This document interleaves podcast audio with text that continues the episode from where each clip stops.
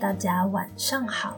你现在正在收听的是《时事聚光灯》，我是 Rosetta，让你用听的聚焦世界。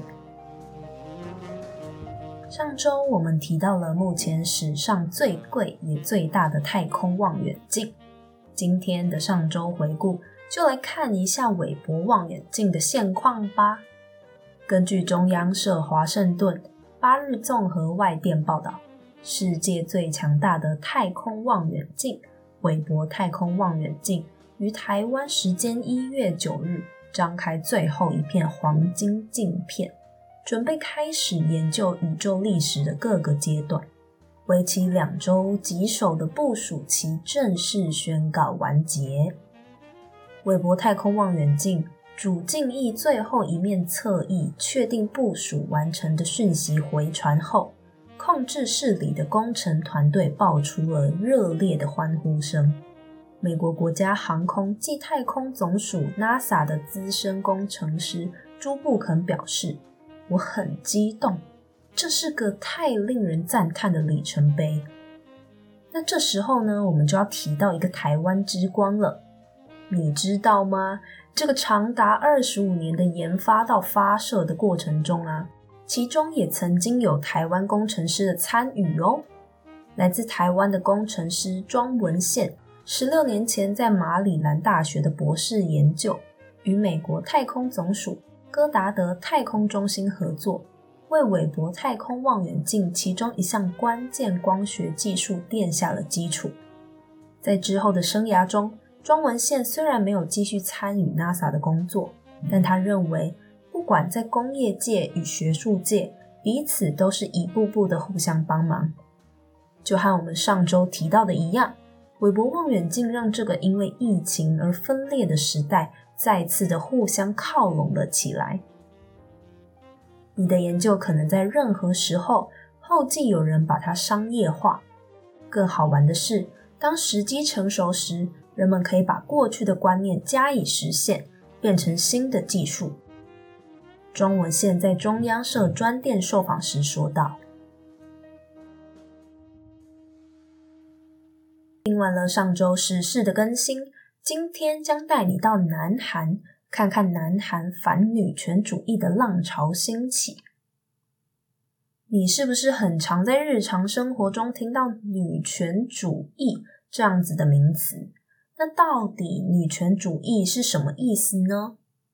根据科技部补助促进科技领域之性别友善与知识创新规划推动计划的说明，女性主义提倡社会、政治、经济以及知识、智慧的智和知识的识的女性和男性的平等，包括消除性别定型观念，争取为妇女创造与男子平等的教育和职业机会等等。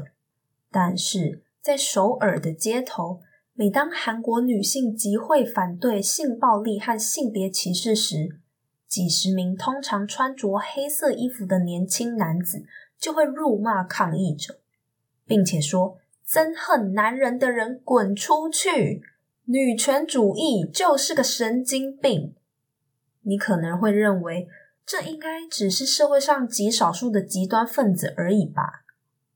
然而，在南韩，这个厌女文化的雪球却越滚越大。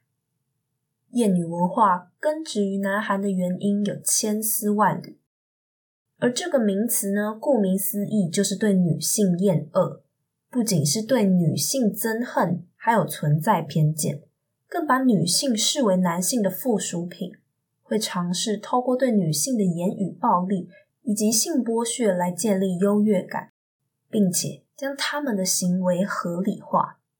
虽然说南韩整体犯罪率和谋杀率算是很低，但遇害身亡的女性呢多于男性。以已开发国家来说，是很不正常的。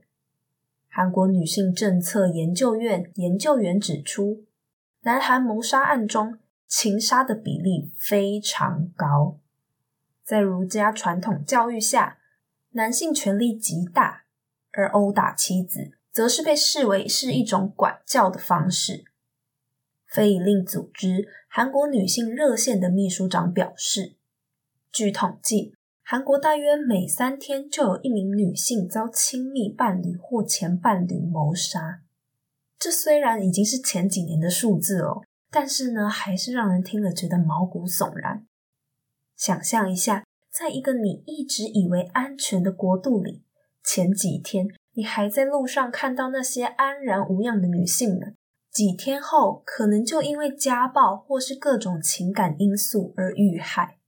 那我们先来了解一下南韩现在的男女平权处境好了。其实，南韩长期以来一直存在着两性的不平等。在电影八二年生的金智英在二零一九年上映的时候，就因为呈现女性在父权社会下的艰难处境。被誉为极具代表性的女权作品，并且还引发了激烈的两性议题论战。随着南韩射箭女将安山在东京奥运夺金，却因为留着利落的短发而被批评是女权主义者，不配拿金牌，再度的掀起话题。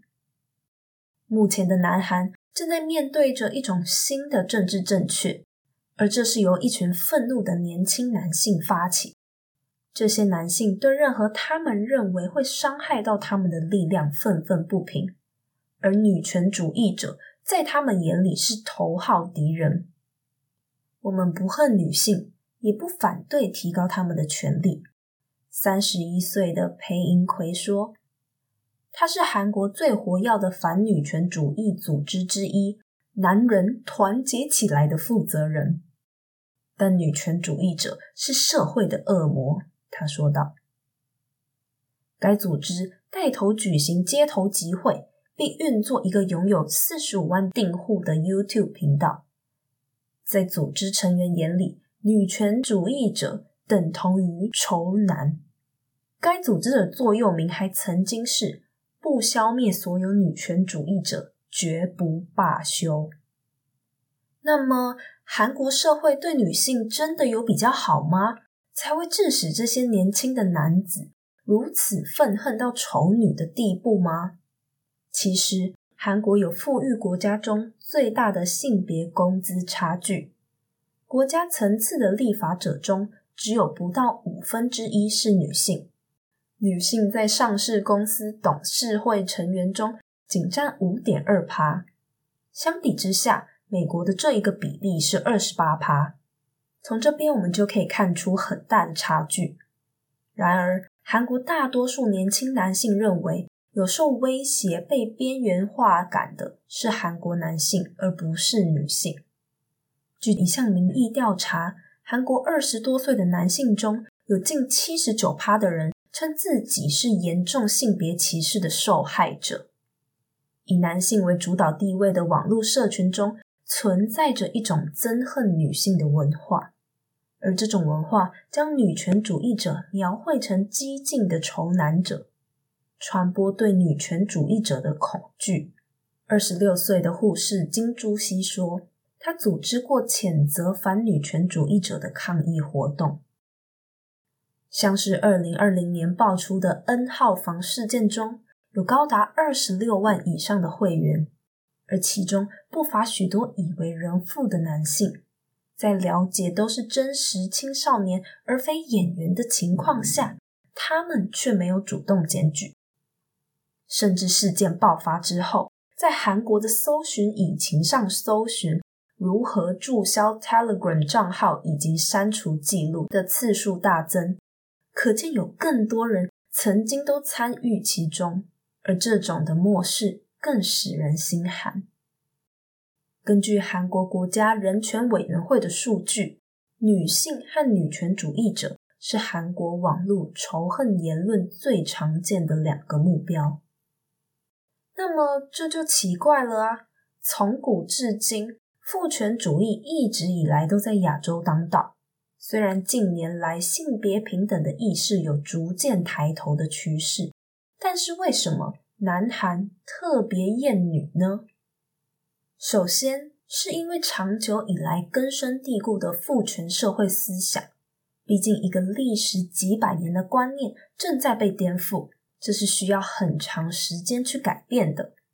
再来是面对提倡性别平权的反扑，那些韩国男性们可能认为，原本自己处在优势的状态，突然被一群一直比自己弱势的人比了下去，让男性们觉得女方在夺走他们原本拥有的东西。那些站出来为性别平权发声的女性们，也会被曲解成动摇男性领导、分配资源的地位。但他们其实忘了，这些本来也是生而为人的女性们该拥有的权利。导致这种情况的还有政治人物们，他们看到这些情况就想见机行事，还承诺说会废除女性家族部，这个也被称为是性别平等的部门，前身是二零零一年成立的女性部。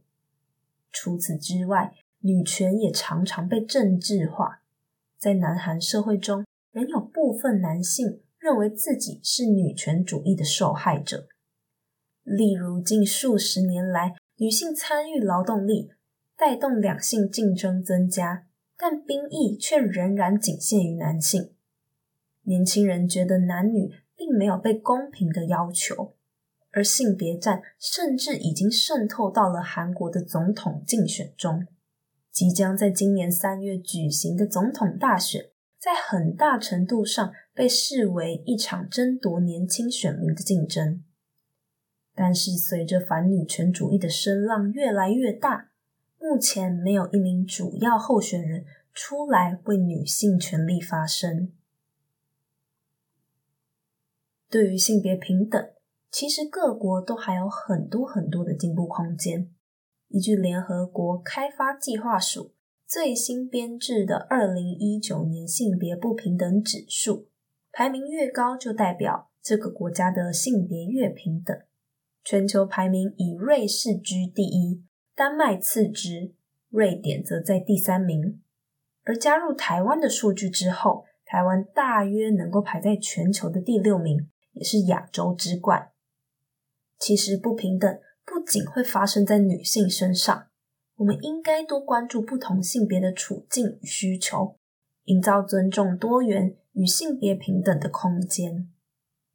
这个议题呢，还让我想起了前几年很夯的网络词语，叫做“女权自助餐”，就是在专门批评一些女性在享受性别平等权益的同时，却不愿意负担与男人同等的义务。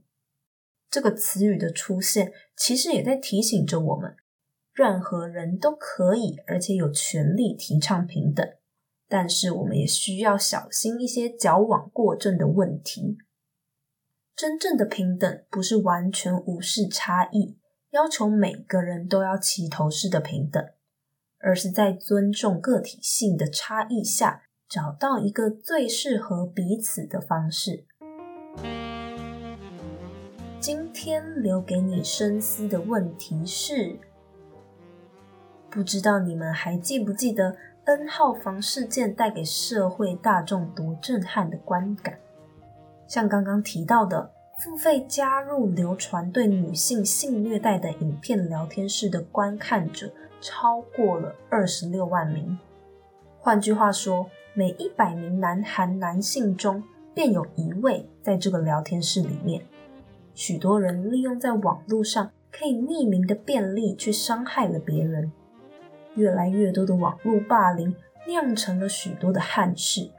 如果是你，你会怎么做去帮助或者是防堵这些事情的发生呢？谢谢你收听时事聚光灯，今天我们讲到了南韩反女权主义的浪潮兴起。资讯栏有资料来源的连结，有兴趣的你可以点进去看看。我们是火力创新，我是 Rosetta。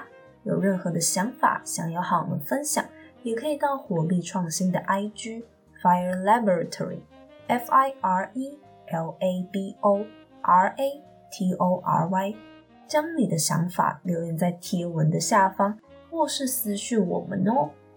我们下周一晚上见，晚安。